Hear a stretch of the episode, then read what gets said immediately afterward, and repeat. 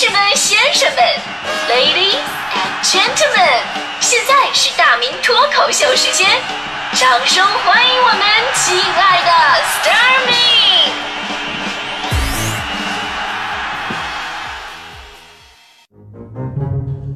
好，欢迎各位来到今天的大明脱口秀，我是大明。呃，我先说一件昨天中午真实发生的事儿啊，就是特别的励志。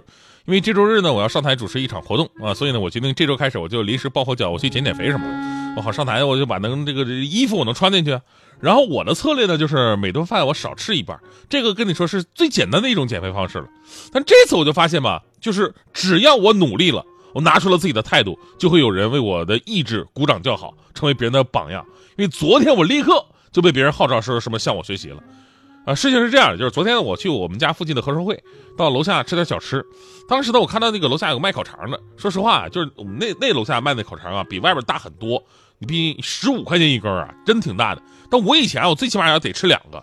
他说昨天我减肥啊，我就心想我就饭量减半，我就我就买了一根。结果呢，我刚拿到手啃了一口，旁边有个小孩，这是他妈，就跟那个拔河似的，就拔河最后一个人，对吧？就整个重心都快躺地上那种。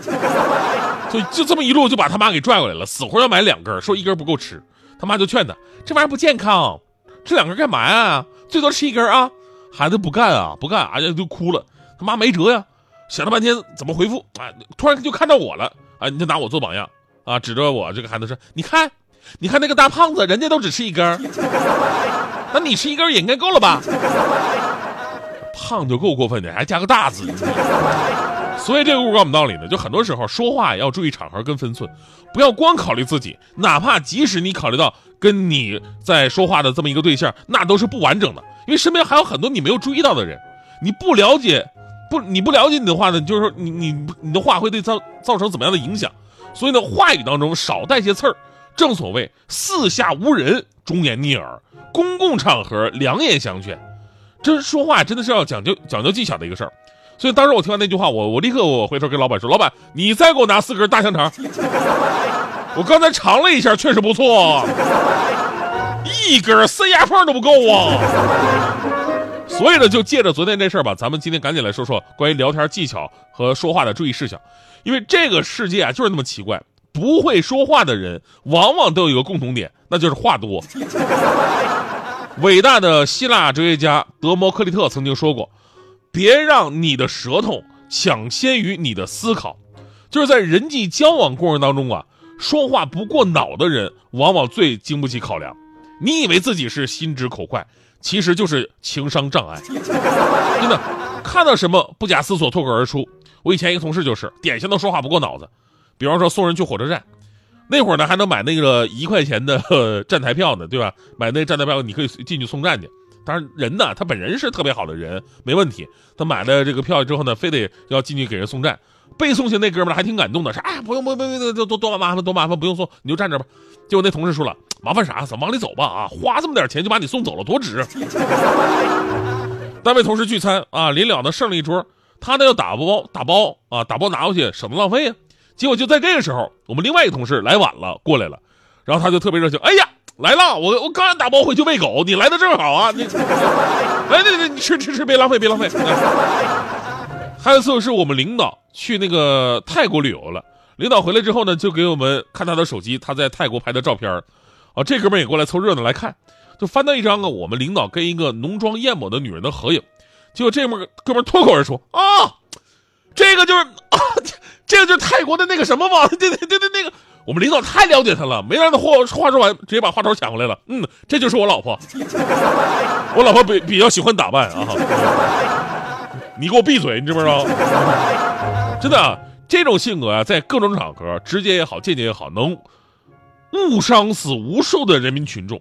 就典型的说话不过脑子，就是说话的人可能觉得没什么，是你们自己想多了啊。我是出于好意的，但是你们可以反过来设想一下，要是别人也这么跟你说话，你受得了吗？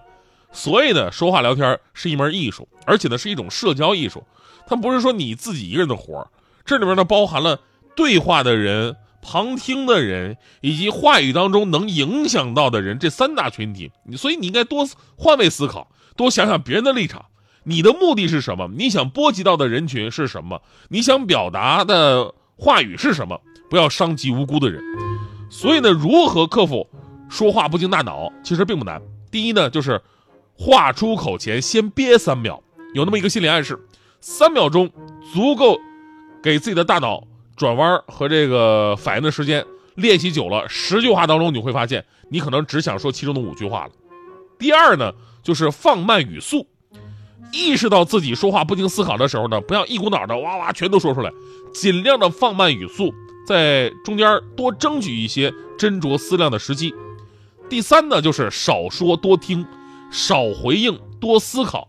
聊天的时候尽量控制自己发言的次数，没到自己说话的时候啊，尽可能的保持倾听的状态。因为有的时候吧，你真的不了解情况，就别急于发言。啊，就跟之前我总说，哎呀，今年没有拿到年终奖啊，对吧？结果就在昨天，我那个银行短信提醒，库嚓进了一笔钱。我一看，这肯定不是上个月工资啊！上个月工资早早就发完了，那所以这这这来的钱不就是年终奖吗？所以，我我真的我昨天我羞臊了一个晚上，我怎么能误解领导？哎呦我的天，我我还说了这么久，我哎呦领导听了以后，哎呀，当然了，今天早上我问了一下啊，这是因为月底春节放假了，这个月工资提前发了，啊，确实不是年终奖，嗯，所以要冷静嘛，是吧？这是技巧方面，而在情商方面，大家伙一定要记住，懂得赞美，比那种啊都是为你好的那种直接犀利好一万倍。真的，有的人啊，专业是哪题哪壶不开提哪壶，职业的打十打七寸，他能准确的发现你的软肋，然后站在为你好的一个角度，表面上是催人奋进，实际上就是浇头冷水。今天咱们话题最主要也是因为春节马上到了嘛，一方面是亲人们的聚会，另外一方面也是亲人们聊天斗法的时间。这些年我们都在说，最怕问的就是什么？呃，为什么没对象啊？为什么不结婚呢？为什么没小孩？为什么不生二胎？工资多少？绩效多少？什么年终奖多少的？什么？啊，你是程序员的话，能不能到我们家里帮帮忙修修电脑是吧？真的，这样的春节会让人觉得非常的煞风景。毕竟我们也不想问。我们也不想问你孩子在哪个学校，期末考试是多少分，年级排第几？七大姑，你单位工资多少？绩效多少？奖金多少？退休金多少？八大姨，你跟八大姨夫俩人为啥离啊？所以呢，如果想成为一个受人尊敬的七大姑八大姨，就不要聊那些有的没的，主要是其实跟你一点没有任何关系的事儿，你只要顺着晚辈的话茬聊，多给年轻人一些鼓励就可以了。比如说，呀。大侄子现在工资低呀，没事儿，都是这么过来的。年轻就是资本，好好努力，差不了咱。啊，大侄子现在没对象啊，没事儿，是金子早晚会发光，是白菜早晚被猪拱。不着急啊，宁缺毋滥。你说在外边辛苦一年了，谁回到家都想听点好听的，对吧？说你再学两句什么流行语啊，了解一点热点时事啊，关心一下年轻人的业余爱好啊，我跟你说，你绝对能成为春节饭桌上的真正的亲人。对了，最后一再说一件事特别重要啊，那是千万不要戴着有色眼镜去看人。今天你觉得他不行啊，春节嘲笑他，甚至给他脸色看。下个春节人家回来了，不一定就是不一定就什么样了。这事就让我想起了我当年高三那会儿。我高三那时候读书啊，老师根本看不上我，因为我成绩不好。没考试那会儿呢，老师就说你你肯定考不上大学。这句话我就记住了，我就记住了。你等我一我我我分查出来，我我我怎么羞臊你？所以当时啊。我高考查到分数的第一件事不是告诉父母，而是飞快的跑到学校，我找我们班主任去了。我记得我我当时我记得这个场景我当时我拿着我这分我一脸蔑视的对老师说：“你不是说以我的智商我是不可能考上大学的吗？”我们当时老师啊，真的脸呢都红了，一脸的尴尬呀。于是我冷冷一笑，还真的被你这个乌鸦嘴给说中了，三百四十三分。后来我又复读了一年。那这事告诉我们道理啊，就是别光嘴硬，你，自己也得努力啊。叽叽喳喳，路人小孩，撅嘴的你站在露台，阳光眯着眼看我们，同时也发现爱。嘀嘀咕咕，我该不该让你看穿，定的默契就是爱。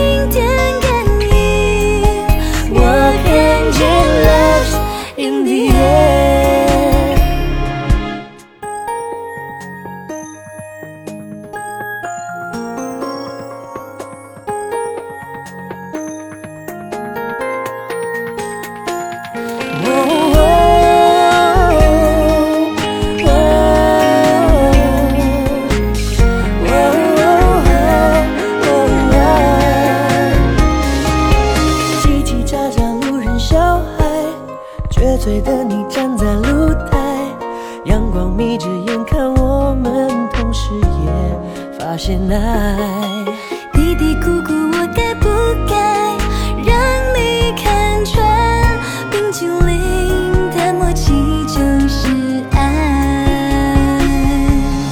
浓郁香草，巧克玛瑙，拒绝中悄悄融化了，变成最幸福的我。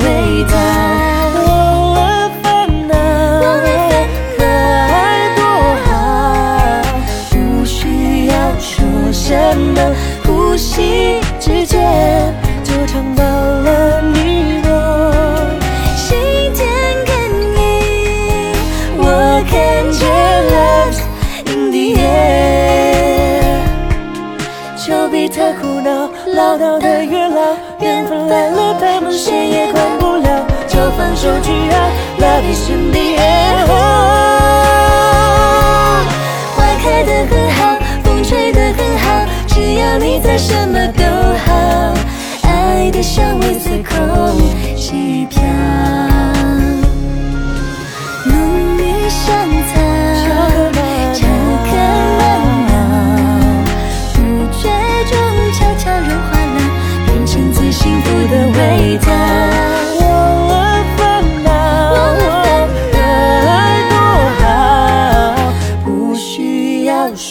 什么，呼吸之间就尝到了你。